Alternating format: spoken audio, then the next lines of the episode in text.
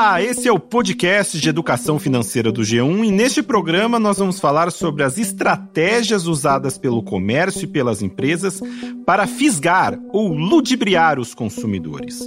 Eu sou o Darlão Varenga, repórter de economia do G1 e hoje comigo meu colega Rafael Martins, também repórter de economia do G1.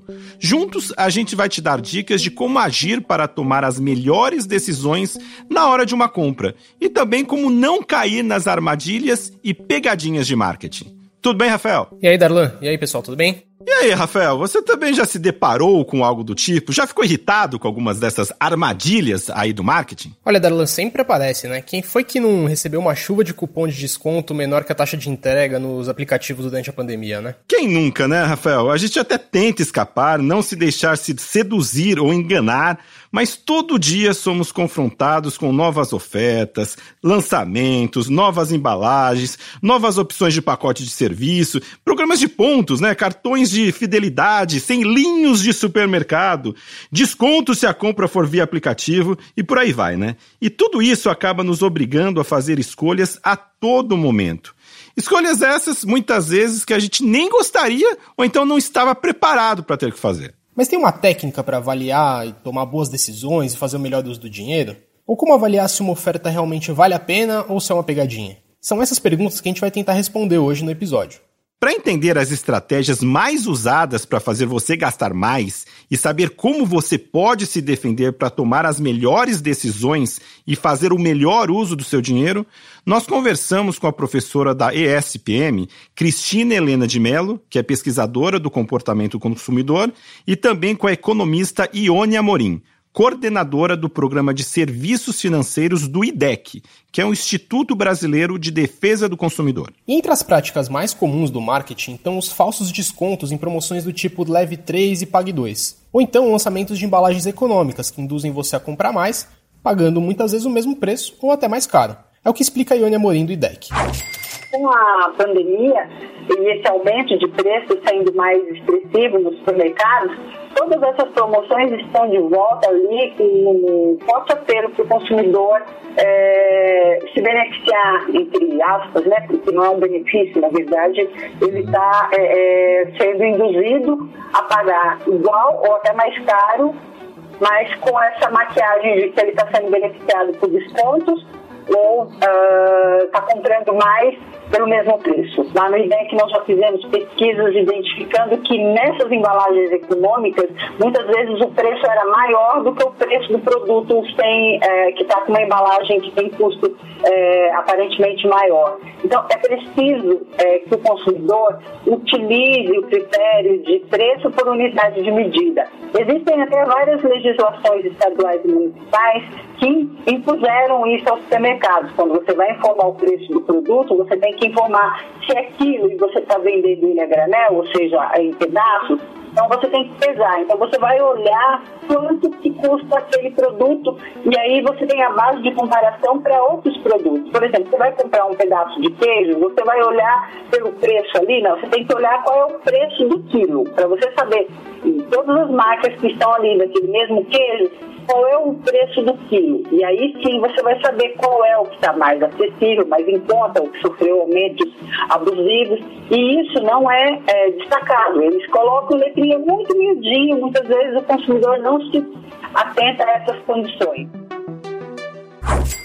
O IDEC faz um alerta. Com a pandemia, muitas empresas também recorreram à velha estratégia de reduzir as embalagens para maquiar aí a alta de preços.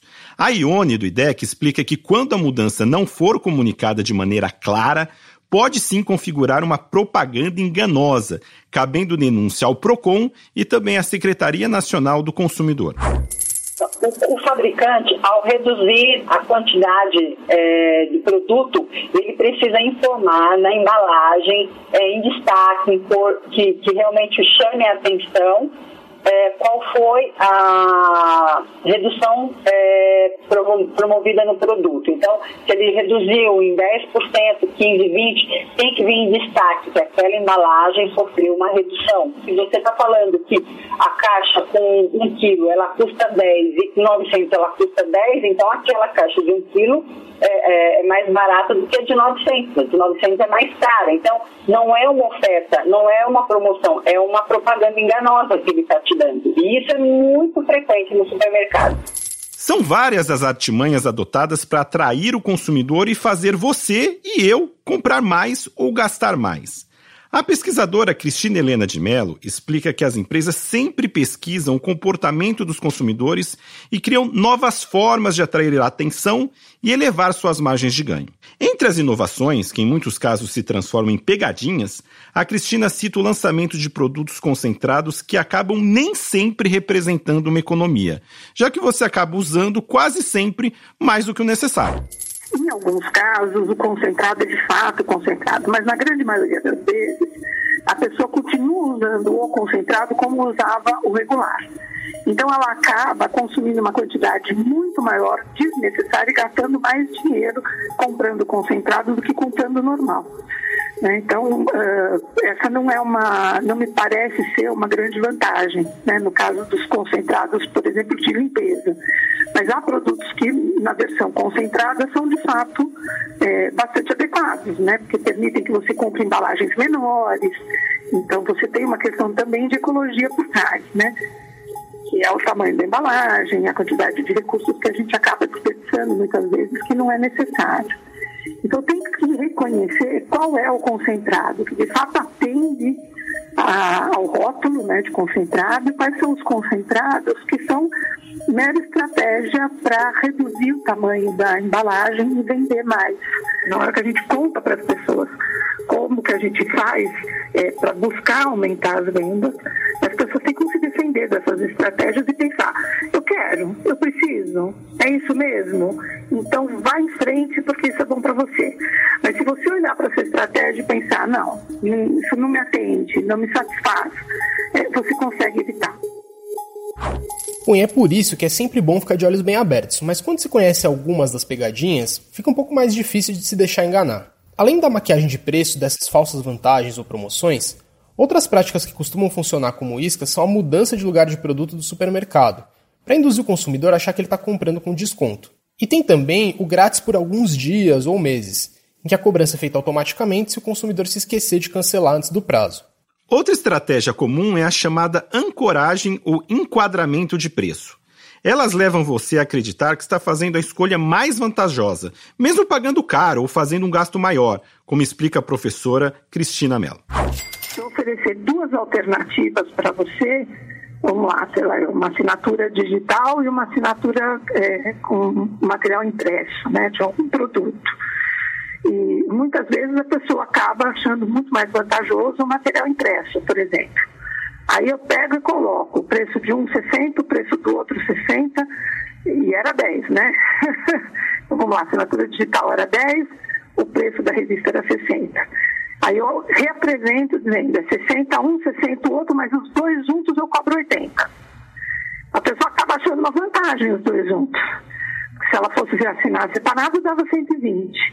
Mas na versão original, o custo de um era 10, o custo do outro era 60, seria 70. Ainda no combinado, você consegue cobrar um pouco mais caro.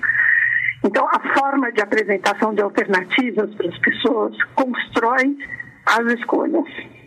E isso é pensado com antecedência. A gente, é, a gente quando vai olhar para uma, uma alternativa dessa, tem que saber isso foi estrategicamente pensado antes.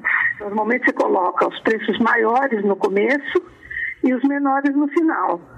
Muitas vezes, por exemplo, isso aconteceu comigo. Eu deixei de comprar um prato, um camarão, por 90 e poucos reais e comprei um prato de frango por 48 reais. Achando que estava fazendo uma escolha por um preço menor. Depois que eu cheguei em casa, eu pensei, peraí, quanto que é o quilo do camarão? Quanto que é o quilo do frango?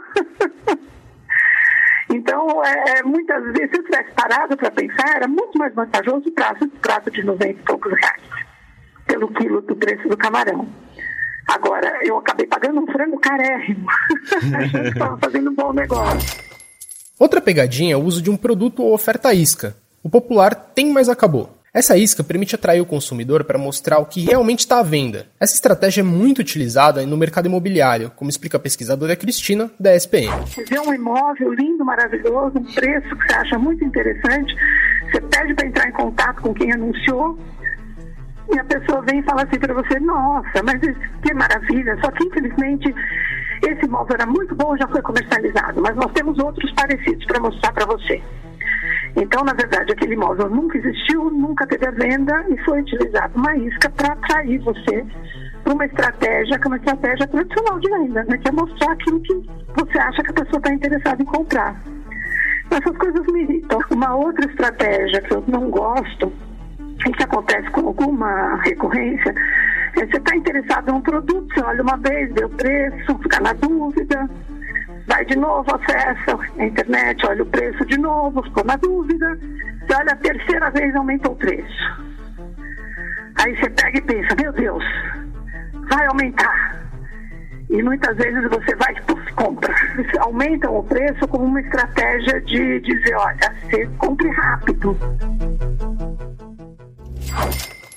É cada vez mais comum também as empresas oferecerem descontos para quem baixa os aplicativos, os apps, e passa a fazer compras diretamente por eles. Para essas situações, o alerta é para que você nunca deixe de fazer pesquisa comparativa de preços e não se deixe levar apenas pelo atrativo de programas de pontos ou algo do gênero. Vai estar sempre um passo atrás do marketing. Então, esses atrativos, né, para que seduzir o consumidor, para consumir mais, para ter os pontos, para trocar por produtos. E todos esses apelos, eles, eles estão altamente ligados à questão comportamental. Então, quando a gente é, discute muito em educação financeira, a questão é, da, das decisões serem tomadas pelo aspecto é, emocional, então, é muito importante que a gente tenha essa mudança de comportamento para não se deixar é, seduzir, para não ir por, em malo, porque você tem uma necessidade de pensar na sustentabilidade, né, no consumo consciente. Então, eu não vou comprar aquilo que eu não preciso, eu não vou simplesmente para acumular mais pontos. Tem muita gente que faz isso. Né? Isso já, um dos fatores que levam ao endividamento é esses, essas cenouras, né, esses disparos é, mentais que faz com que a pessoa saia consumindo mais para acumular milhas de, de, de companhia aérea, para trocar por brinde ou para no supermercado ser beneficiado. Então, quando a gente, inclusive, fala da responsabilidade do consumidor sobre o seu endividamento, a gente atribui somente ao consumidor, mas esquece essa parcela de insumos que o próprio mercado acaba impondo sobre as pessoas. O aplicativo fideliza a compra. Uma vez que você baixa, você acaba não comparando o preço com outras instituições. Você acaba olhando no aplicativo que você já tem instalado no seu celular.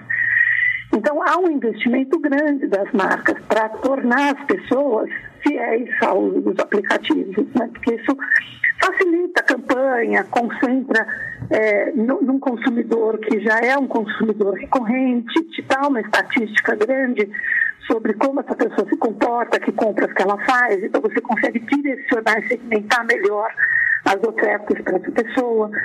Então, os aplicativos se tornaram uma grande estratégia de vendas das lojas, né? Pois é, gente, desconfiar e pesquisar continuam sendo a melhor estratégia para se prevenir dessas pegadinhas do marketing. Mas a Cristina dá uma dica muito bacana para evitar arrependimentos e até mesmo endividamento ou desperdício, que é a seguinte: esperar um intervalo de 24 horas entre o que você quer comprar e efetivamente realizar a compra a gente dá 24 horas entre a ideia de comprar e a compra, a tendência é você fazer uma compra melhor para você, porque você refletiu, você pensou, você comparou, você olhou para si mesmo para ver é necessário, eu preciso, eu quero muito, né? É, porque a gente pode se dar presentes também. Você pode comprar uma coisa porque você deseja demais. Você não precisa, você quer muito. É possível também, mas será que é uma coisa que você quer tanto assim? Essa pandemia ajudou a gente a olhar os armários, né? As pessoas é, começaram a olhar o que, que você precisa do que você tem em casa. Né? É, muita coisa em excesso, muito supérfluo, coisas que você compra porque são atitudes irrefletidas. Bom, gente, por hoje é só e a gente espera que essas dicas tenham sido úteis e que possam te ajudar a fazer melhores escolhas e melhor uso do seu dinheiro. E a gente lembra que toda segunda-feira tem episódio novo do podcast Educação Financeira do G1. O podcast está disponível no G1 e em todos os agregadores de áudio. Se você gostou desse episódio, aproveita e segue a gente. Assim você é sempre avisado quando um novo episódio é publicado e pode compartilhar com quem você quiser. Esse podcast foi feito pelo Darlan e por mim e editado por Giovanni Reginato. Tchau, gente. Até a próxima. Valeu, tchau!